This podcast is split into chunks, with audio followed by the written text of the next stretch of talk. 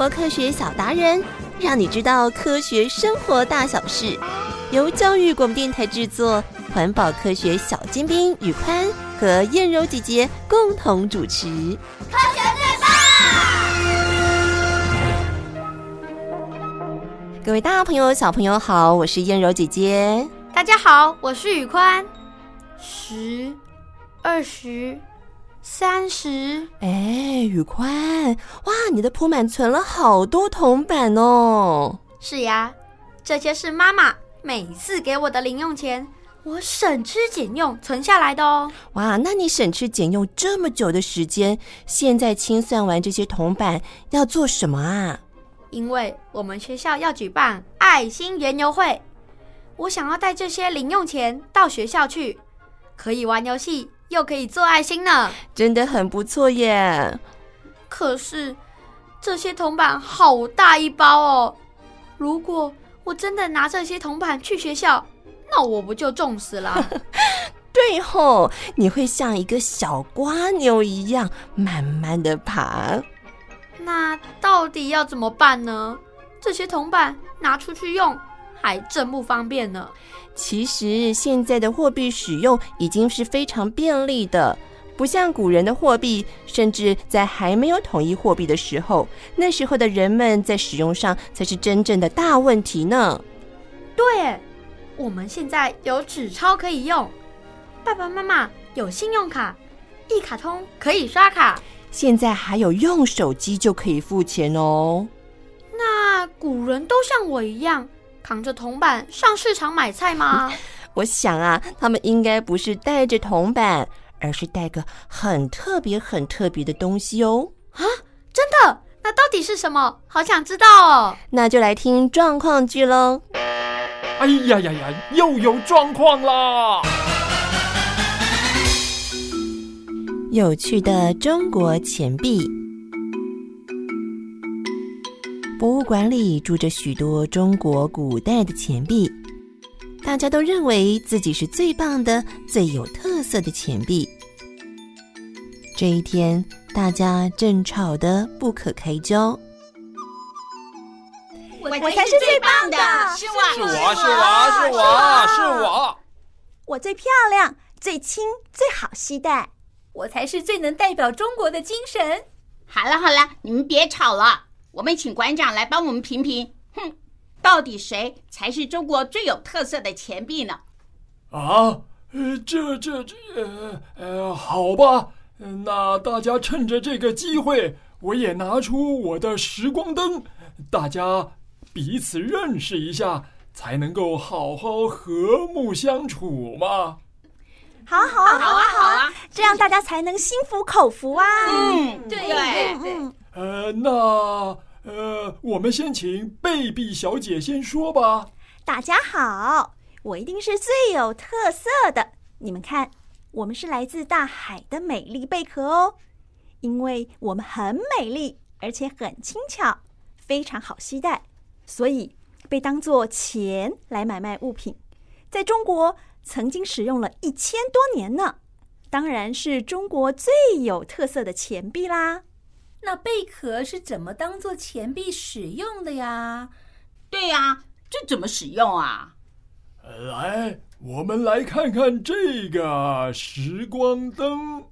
贝碧小姐，请过来，让我们来看看贝币的由来。中国古代的时候，海边有许多的贝壳，住在附近的居民会去捡拾贝壳。哇，好美的贝壳哟！说不定可以拿来换东西。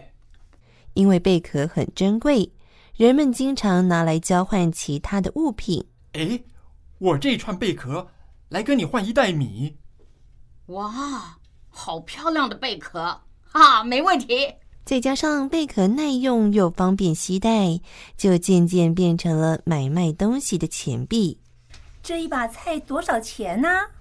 这些总共一捧。在三千多年前，中国啊就用贝壳作为买卖的钱币。贝壳只在东南沿海一带才有哦。人们大量使用后，变得越来越少。因此啊，后来会用石头、骨头、玉或是金属模仿贝壳的形状来制作钱币，所以呀，我们就叫做贝币。哇哦，原来还有不同材质做成的贝币啊！嗯，好像还蛮特别的嘛。好的，谢谢贝币小姐。那呃，现在请布币来介绍一下自己。大家好，我是布币。哈哈，布币？为什么你不是布做的？哈哈。哦，对呀，难道你是山寨版的布币吗？哼，没礼貌！你们太没有知识了。我的形状像古代的一种农业用的工具，叫做帛。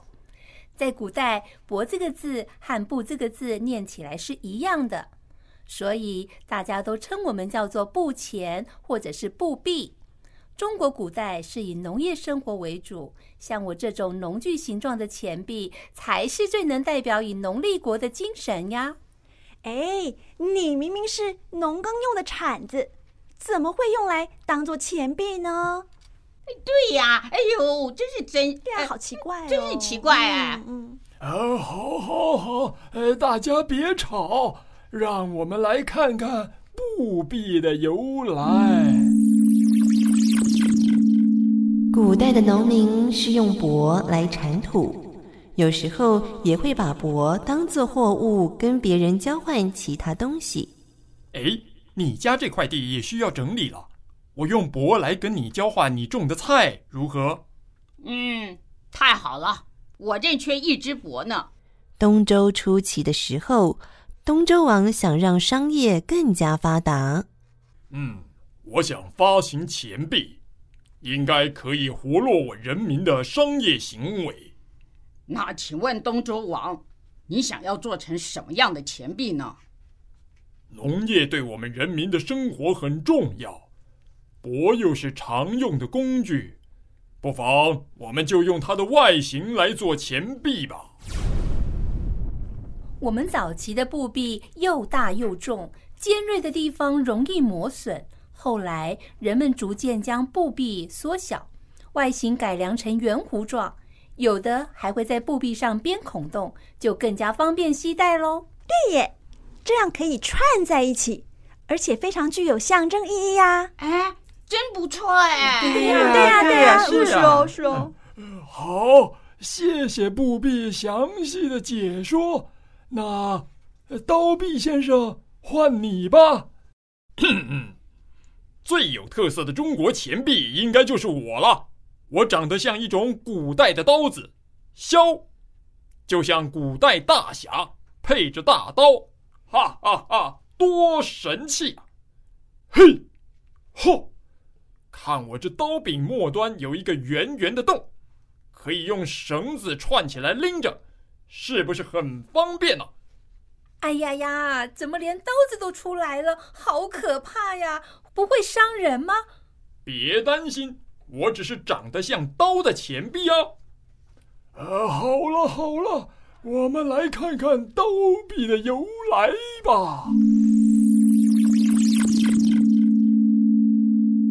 在春秋战国时期，使用很多种的钱币，但是有些钱币商人却不收，人们就需要带着各种钱去买东西，实在很不方便。姑娘，这是您的胭脂，谢谢你啊，姑娘。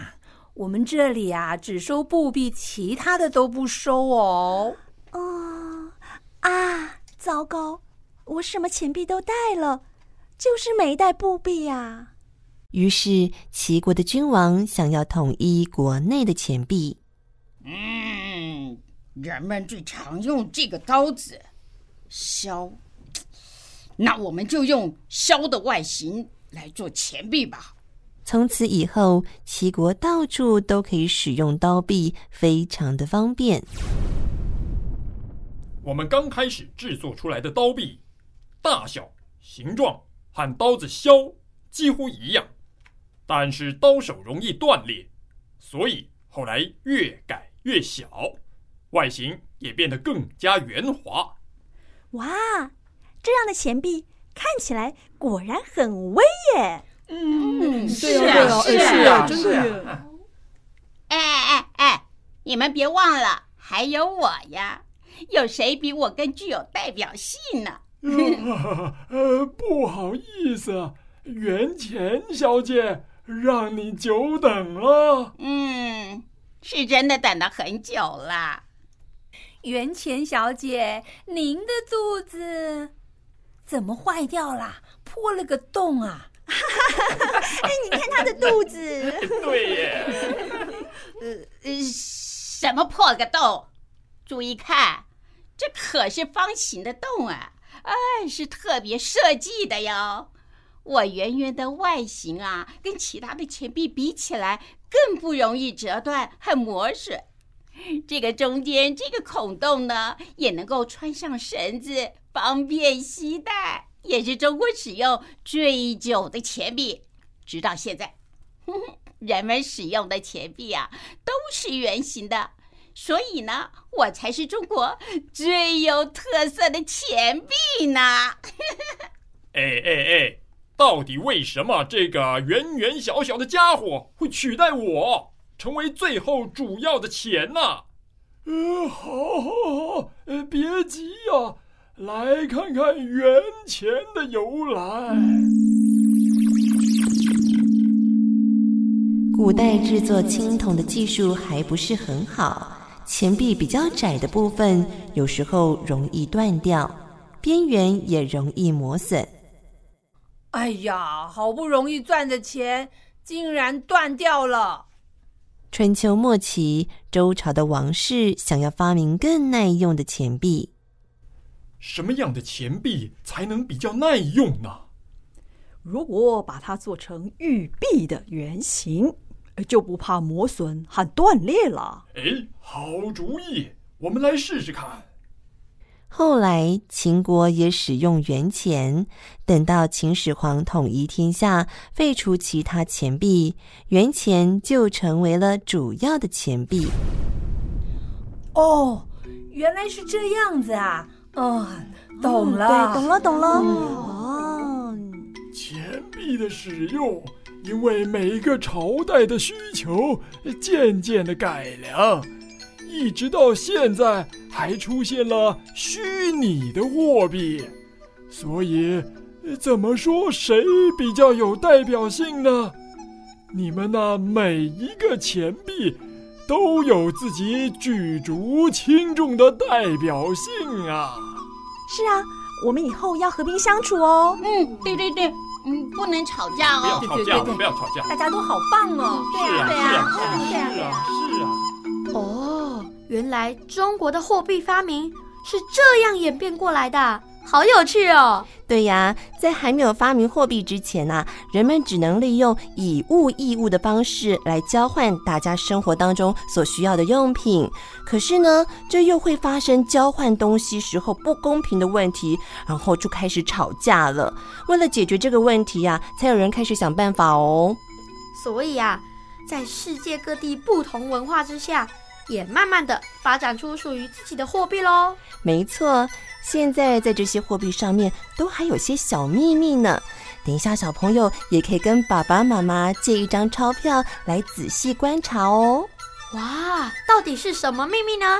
一起来动动脑想一想吧。大家好，我是 QQ 老师，今天我们要来聊一聊钞票上的秘密。我们平常使用的钱币里面，也包含了一张一张的纸钞。这一些纸钞票呢，大部分是用油墨印刷在纸上做成的。为了防止有人自己偷偷违法，就自己印起钞票来了，所以呢，我们的钞票上面会有一些秘密的设计，让我们可以分辨出来这是不是真钞。大家很容易看到的就是中间会有一条细细的、亮亮的安全线。这条线呢，你只要稍微转动一下我们的钞票，就会发现线条会随着角度不同而变色。那还有啊，你把钞票拿起来，对着光线透视，你就会在我们的钞票上面看到有一些梅花啊、竹子或是菊花图案的浮水印。大家可以试着找找看，不同币值的钞票上面的图案不一样哦。那另外，除了可以用眼睛观察，你还可以用手摸摸看。在我们的钞票上面有写“中华民国”这个文字的部分，你仔细摸一摸，会感觉到它有一点微微凸起的感觉。这种也是一个很特别的印刷技术，所以可以帮我们分辨这是不是真钞。那另外呢，除了用眼睛看、用手摸，我们还可以利用一些工具，像是紫外光笔。把它照在钞票上面，就会看到在日光灯或阳光下面看不见的荧光纤维。万一你真的拿到看起来怪怪的，有一点像是假的的钱币，要记得拿给家长、老师或是警察确认，千万不可以继续拿来使用哦。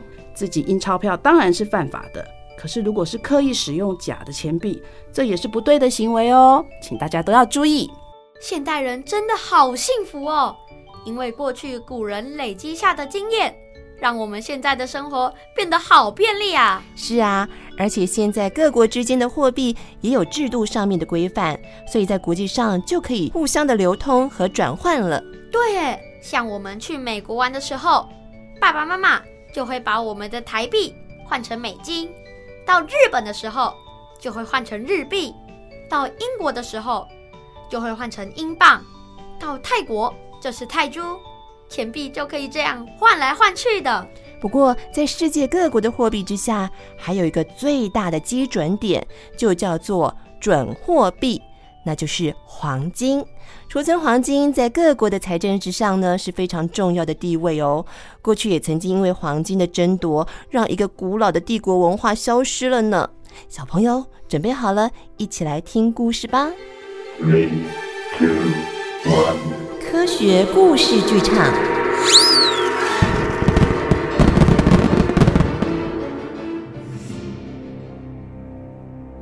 失落的黄金帝国。一四九二年，西班牙刚打完一场内战，非常需要挖掘一笔横财来补充国库。西班牙国王费迪南以及皇后伊莎贝拉决定拨出少量的经费，投注在哥伦布的冒险计划。皇室提供了三条小船给哥伦布指挥，并且颁授他海军上将的荣衔，希望哥伦布可以带给西班牙更多的财富。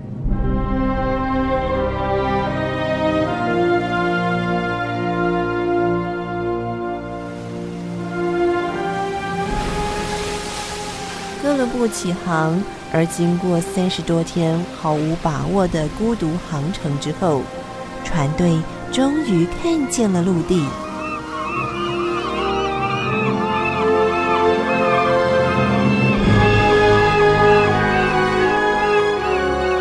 哎哎哎，你们看，哎，前方就是陆地了！真的吗？真的吗？在在哪里啊？在哪里？哎呀，我们终于到达陆地了，一个全新的地方，新大陆哎！这太好了，终于成功了，成功了！这个新大陆，呃，一定有很多宝藏，让我们西班牙增强我们的国力。哥伦布发现南美洲之后，在原住民的部落中巡查了两个月的时间，他并没有找到宝藏，但是他听原住民说。你们可以去黄金国，那里有很多很多的黄金呢。黄金国？对呀，听说黄金国里遍地是黄金，随便走都可以捡到黄金呢。听说啊，他们会用金杯子喝水，金碗吃饭，还有金盘子装菜，黄金啊，多得不得了哎！啊，真的有这个地方啊？我一定要回去告诉西班牙国王。当哥伦布回到了欧洲之后，立刻将这件事禀告国王。报告国王，我们的船只航行多日，终于到达了新大陆。虽然这次没有带回宝藏，但是根据当地的人民说道，有个叫做黄金国的地方，遍地是黄金，取之不尽，用之不竭。真的吗？有这样一个地方？太好了！会不会真有传说中的金色衣裳、金缕衣呢？伊莎贝拉皇后，如果有，你一定是第一个穿的呀。禀告国王，当地人们很友善，但是武器相当的落后。相信我们只要派出少量的军队，就可以占领他们大片的土地哦。太好了，好，你们赶快先把黄金国找出来。西班牙派出许多的探险家，经过二十年的寻找，探险家皮萨罗来到了印加帝国。这是什么地方？人民在山上种植马铃薯、玉米等农作物，还养骆马、天竺鼠当家畜，而且他们大部分都是农夫。皮萨罗发现了一座太阳神庙，里面有黄金做的太阳图腾，以及各种动物和玉米等等。伟大的太阳神，请保佑我们的土地丰收，您的子民平安。伟大的太阳神啊！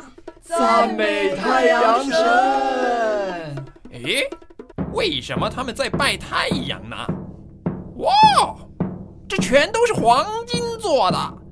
印加国王甚至有一件用金片缝制成的黄金披肩。看起来真威风啊！原来印加人崇拜太阳神，他们认为黄金是太阳的汗珠，代表神圣和尊贵，所以他们不用黄金来买东西。印加人甚至将黄金作为招待访客的小礼物。原来啊！你是从很远的地方来的呀！哈 哈呀，欢迎欢迎！呃，这点小礼物送给你啊！啊，实在太谢谢您了！哎，老伯伯，请问你们的黄金是从哪里来的呀？啊，呃，就是从我们神圣的安第斯山开采来的呀！是啊，而且啊，我们从很久以前就开采了。哎，它是我们太阳神的汗珠，很神圣、很珍贵的。贪心的西班牙人心里出现了坏主意，他想要拥有更多的黄金。嘿嘿嘿，这里有很多黄金呐，啊，我发财了！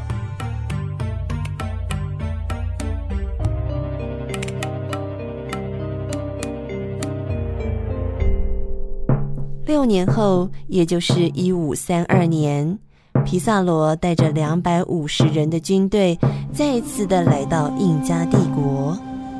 嘿嘿嘿，这我带来了军队，一定要把黄金抢到手。士兵们，我们走！是。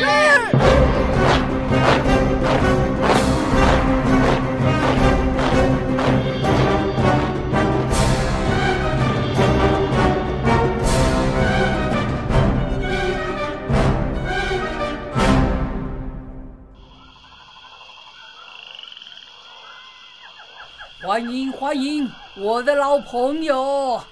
欢迎欢迎，谢谢。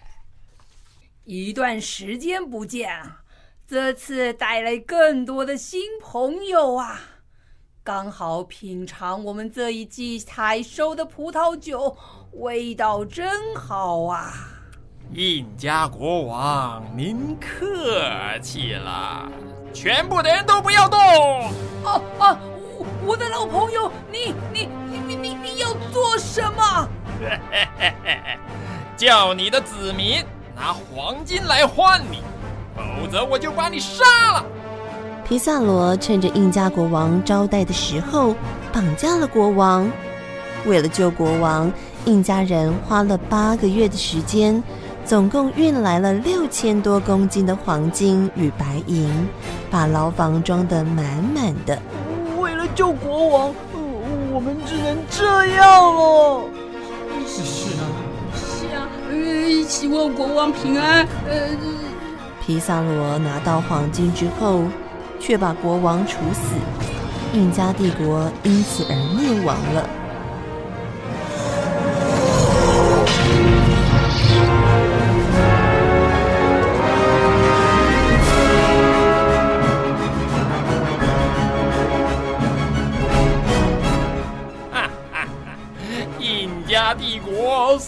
有的宝藏都变成我们的了！西班牙万岁！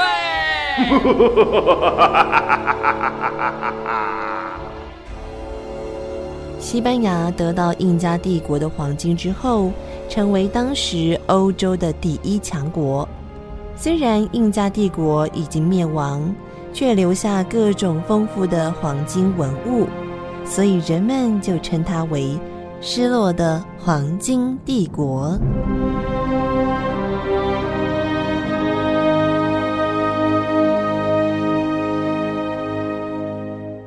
好可怜的印加帝国哦！这都是历史文化的发展轨迹。考古学家借由这些古老文化的保存，在各地挖掘出来的货币、古文物的出土，我们才能够慢慢的推敲出古代或者是古文明时期人们的生活形态。这正是我们人类的发展史呢。嗯，那我想到了，我现在也正在写我自己的一部发展史。哦，怎么说呢？你看。妈妈给我的零用钱，是我忍着不喝手摇茶的钱，不买公仔玩具的钱，不去搜集超商点数的钱。我把它们一块一块的存下来，花了我好多年的时间，好不容易存满了整个铺满。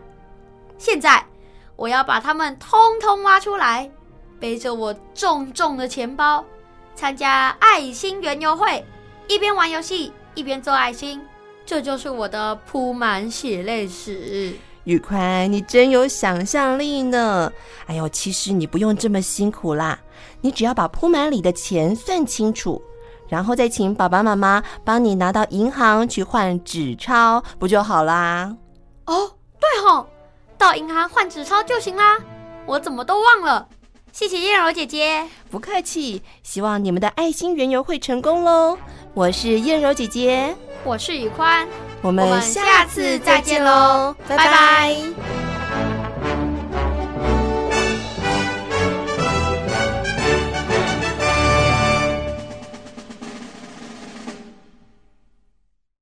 留言给予我们五星好评。想收听更多节目，请到教育电台官网或 Channel Plus 频道收听哦。